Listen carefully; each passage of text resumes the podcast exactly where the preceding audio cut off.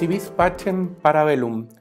Esta frase latina eh, que se suele atribuir a Julio César, aunque los expertos señalan que sería incluso anterior a él, grafica esta idea clásica eh, y mostrada por distintos acontecimientos a lo largo de la historia de que si se quiere la paz hay que prepararse para la guerra. Eh, se ha dicho que esto podría ser contradictorio, que suena contradictorio en los términos, como alguien que quiere la paz tiene que estar preparado para la guerra. La verdad, tal como se suele plantear, es simplemente el reconocimiento de la realidad. Si, ahora siguiendo a San Agustín, se entiende que la paz es la tranquilidad en el orden, tenemos que entender, por lo tanto, que esa mantención del orden, esa mantención de la seguridad, sin la cual al final de cuentas la libertad es imposible, requiere del respeto de unas ciertas reglas, de unos ciertos criterios, de un cierto marco, de unos ciertos derechos, diríamos hoy día, de un cierto orden institucional. Y para que eso sea real, se requiere la capacidad de hacerlo cumplir, es decir, una fuerza suficiente, una fuerza proporcionada, ejercida por quien está a cargo de hacer respetar, de, como suelen decir, eh, quienes alcanzan la más alta magistratura eh, y son por tanto elegidos y después asumen como presidente de la República, de, digo, el compromiso de cumplir y hacer cumplir el ordenamiento jurídico para garantizar los derechos de todos. Este que digo es un reconocimiento muy antiguo. Si se requiere la paz o si se quiere buscar la paz, hay que hacer lo necesario, incluso hacer uso de la fuerza legítima para garantizar el orden o las reglas básicas que lo permiten, es algo que aparece frente a la realidad del ser humano eh, conscientemente o inconscientemente a veces a lo largo de la historia, muchas veces, como decíamos. Eh, la frase está planteada pensando en la guerra, pero usted podría pensarlo también seguramente asociándolo a la delincuencia, al crimen organizado y, por cierto, a uno de los, de los más grandes flagelos de nuestro tiempo, el terrorismo. Este comentario se graba a pocos días de que nos hayamos enterado, primero por las noticias, eh, por lo que nos decían o por lo que supimos por los medios, luego hayamos podido ver eh, información e imágenes terribles de la operación desarrollada en los últimos días por el grupo terrorista Hamas en contra de distintos lugares de Israel, en contra de Israel y su pueblo. Eh, esta situación que ha llamado al mundo a una condena y a una especial preocupación por el surgimiento o por el resurgimiento de actividades terroristas de esta magnitud, probablemente usted, igual que a mí, nos recordó muchas cosas del 11 de septiembre del 2001 en el sentido de la sensación de la capacidad del terrorismo de realizar ya no pequeñas operaciones, sino grandes operaciones que muestran preparación, medios, utilización de escala virtualmente militar, sino directamente militar, al servicio de este tipo de agresiones y de este tipo de ataques.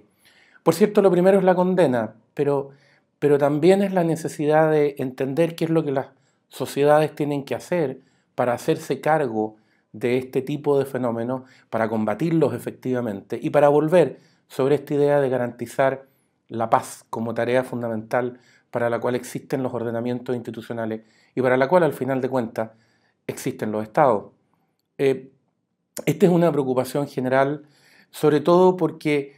se habían venido dando muestras muy interesantes respecto de un camino en el avance hacia este logro o mejoramiento de las condiciones de paz. Usted recordará en el año 2020 los llamados acuerdos de Abraham, patrocinados por el entonces presidente Trump, que permitieron el establecimiento de relaciones diplomáticas entre Emiratos Árabes Unidos y Bahrein, primero Israel y después la incorporación a ellos de Sudán y de Marruecos. Y ahora se dice, y es lo que eh, lamentablemente parece haberse suspendido. Habían esfuerzos, ahora con el patrocinio del presidente Biden, para lograr algo similar con Arabia Saudita. Todos caminos en el, en el buen sentido, en ir generando, como decía, condiciones de paz. Eh, es de esperar que una vez que Israel logre restablecer las, las condiciones básicas de seguridad, de paz respecto de su propia existencia y logre controlar esta agresión terrorista, se pueda recuperar ese camino eh, por la importancia que tiene no solo para esa zona, sino que para el mundo en general. Ahora, si consideramos el tema con un poco más de detención, creo, podemos, incluso más allá de lo terrible que es y las consecuencias gravísimas que tiene, podemos pensar en cómo afecta también nuestra experiencia reciente en Chile respecto de los problemas institucionales y sobre todo de nuestros problemas respecto de nuestro gran tema actual, la inseguridad. El problema que tiene nuestro sistema institucional de abordar hoy día la inseguridad. Eh, usted recordará que al comienzo de este gobierno se nos decía por altas autoridades que el problema del terrorismo en el sur se resolvía hablando de Gualmapu y actuando de buena intención, siendo eh, colaborativo y que con eso el terrorismo se iba a acabar solo. Usted ha oído también eh, frases que apuntan a que en realidad los problemas de seguridad o de delincuencia son más bien culpa de las personas que tienen autos de un cierto tipo, bienes de un cierto tipo y que en realidad no debieran hacer ciertas cosas porque, porque para qué se exponen, como si la culpa fuera de las víctimas y no de los victimarios. Esa es quizás la primera gran consideración. Es fundamental que las cosas sean reconocidas y llamadas por lo que son. La delincuencia es delincuencia, el crimen organizado es crimen organizado, el terrorismo es terrorismo y tienen que ser tratados y combatidos en esa lógica, no porque se quiera perseguir o criminalizar a inocentes, sino que porque es necesario para poderlos combatir eficazmente que el ordenamiento institucional tenga las herramientas adecuadas, prepare a los equipos competentes, cuente con la legislación que corresponde y eso parte por que la opinión pública entienda la postura efectiva de la autoridad respecto de estos temas así de críticos, porque si no, partimos haciendo las cosas mal, por decirlo así, tratando de creer que simplemente por negarlas, por hacer como que no existieran, ya las estaríamos resolviendo, cosa que por cierto no es efectiva. Lo segundo es que eh, no hay recetas mágicas, esto requiere un esfuerzo largo, continuado y consistente. Eh, lo peor es la confianza, lo peor es creer que ya se logró. Al contrario, el combate a este tipo de fenómenos, la tarea de buscar seguridad y orden para que efectivamente, como decíamos al principio, todos podamos disfrutar de la libertad, que es el objetivo fundamental del orden institucional, es una tarea permanente. Efectivamente, a todos nos gustaría que se pudiera lograr sin sistema punitivo, sin que se fuera necesario castigar, sin que existieran cárceles, sin que tuviera que hacerse todo eso. Claro, como si el mundo fuera perfecto. Pero sabemos que no lo es y por lo tanto sabemos que el sistema institucional se juega en su capacidad de efectivamente asumir esta tarea, asumirla bien, con seriedad, entendiendo que tiene que ser una tarea continua, que aquí se aplica aquella lógica de la vigilancia perpetua. Si se quiere defender la libertad, hay que estar vigilando permanentemente que las condiciones que la hacen posible se respeten y se mantengan en el tiempo. Eh, en este, último, en este periodo se ha hecho común en nuestro país hablar y criticar ciertas medidas aludiendo al populismo penal, a la idea de utilizar la herramienta penal, la más fuerte que tiene el Estado y por lo tanto la que hay que administrar con más cuidado, simplemente con objetivos políticos de corto plazo o para ganar una elección, en fin. Eh, eso es cierto y el mundo moderno ha avanzado mucho en el control de la herramienta penal, pero no hay que olvidar que el populismo penal más peligroso es de quien se niega a usar la herramienta correctamente. Es decir, cuando la autoridad pública a quien le corresponde garantizar el orden, garantizar la seguridad para que haya libertad, se niega a hacerlo. Se niega a hacer uso de esa herramienta. Cuando no se quiere reconocer que es necesario, cuando se cree que todo uso de la fuerza es ilegítimo, cuando confundimos la fuerza legítima con la violencia, y cuando no se respalda debidamente a quienes están encargados por el orden institucional para,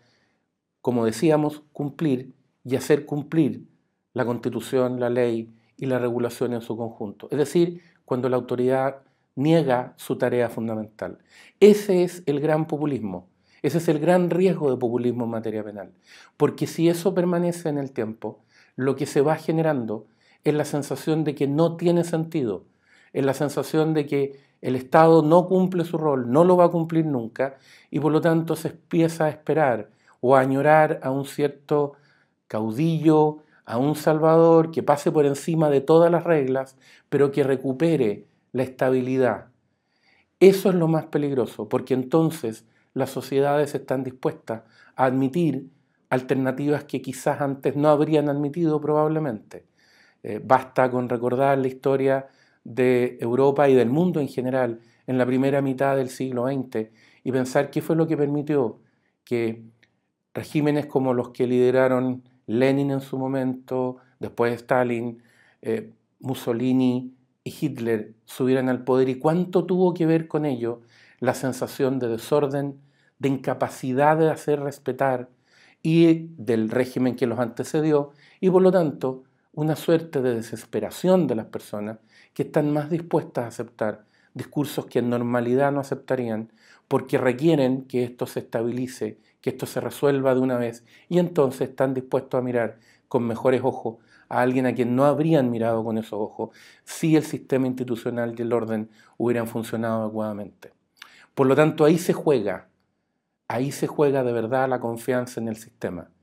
Porque lo que tenemos que reconocer, insisto, es que esta es una tarea permanente. Lo peor es confiarse, lo peor es creer que la victoria se obtuvo de una vez y que no se necesita seguir. Lamentablemente la condición humana no va a cambiar y por lo tanto vamos a tener que seguir manteniendo controles porque todos, todos, nadie está excluido, todos podemos hacer cosas malas y por lo tanto el sistema requiere mecanismos de control para todos. Actuar de otra manera, actuar como si se creyera que esto tiene un apaciguamiento o una solución fácil, que no supone hacerse cargo de estos problemas y enfrentarlos de verdad por el bien de todos, puede llevarnos a recordar, ante la crisis que se genere, puede llevarnos a recordar, decía, aquella fórmula que planteó Churchill, en el sentido de que el apaciguador se parece a quien cree que basta con tratar de alimentar o de mantener alimentado al cocodrilo, pensando que con eso se va a comer a otro antes que a uno. El libero, la realidad como no la habías visto. Haz que estos contenidos lleguen más lejos haciéndote miembro de la red Libero.